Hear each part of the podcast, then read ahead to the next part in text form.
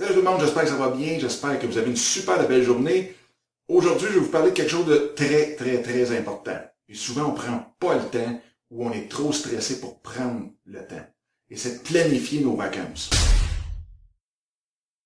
Une chose qui arrive, c'est que souvent, on vient de passer à travers l'hiver, on vient de passer à travers un printemps, puis surtout ici au Québec, on a passé à travers un printemps vraiment fou. Est-ce que c'était froid ou est-ce que c'était pas excessivement ensoleillé?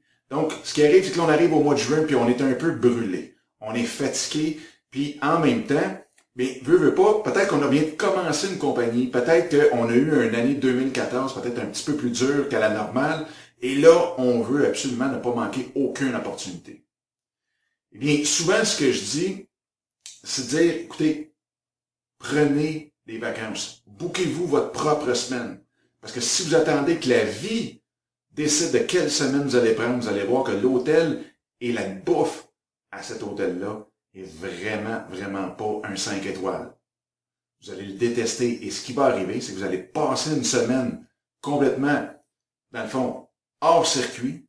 Et quand vous allez revenir, vous allez dire, j'aurais donc dû prendre une semaine de vacances. Donc, prenez le temps de prendre cette semaine-là. Souvent, ça m'est arrivé de le dire à quelqu'un très près de moi qui, euh, dans le fond, était en charge d'une usine au complet. Il disait, je peux pas partir, j'ai quand même, je me souviens plus combien d'employés, mais ça se comptait par dizaines, donc 50 ou 100 employés.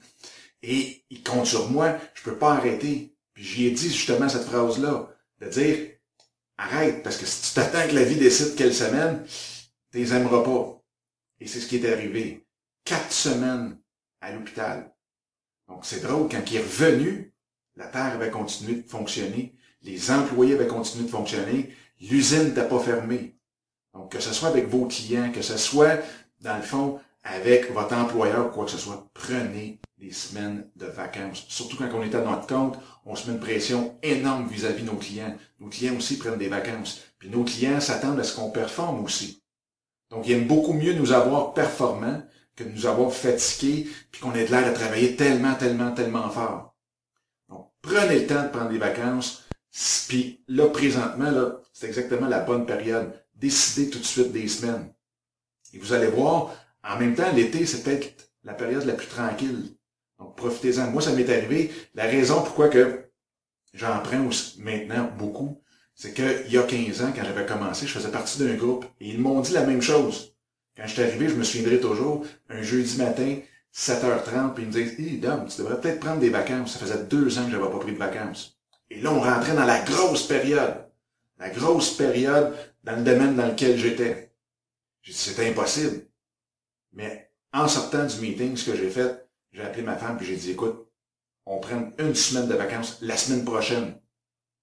Et j'ai appelé mes clients, j'ai dit, je pars en vacances la semaine prochaine, on va remettre notre meeting, nos meetings à la semaine d'après. Personne a dit un mot.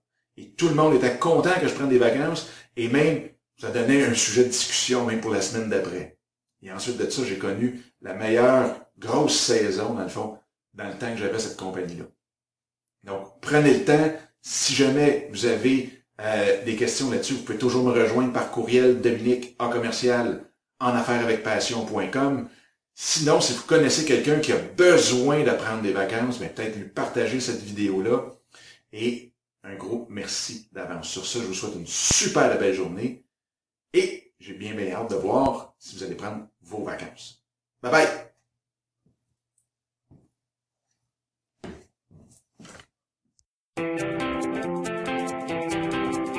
Aujourd'hui, on regarde 12 façons de se mettre dans l'action en 2015. Mon nom est Scott. Bienvenue à En affaires avec TV.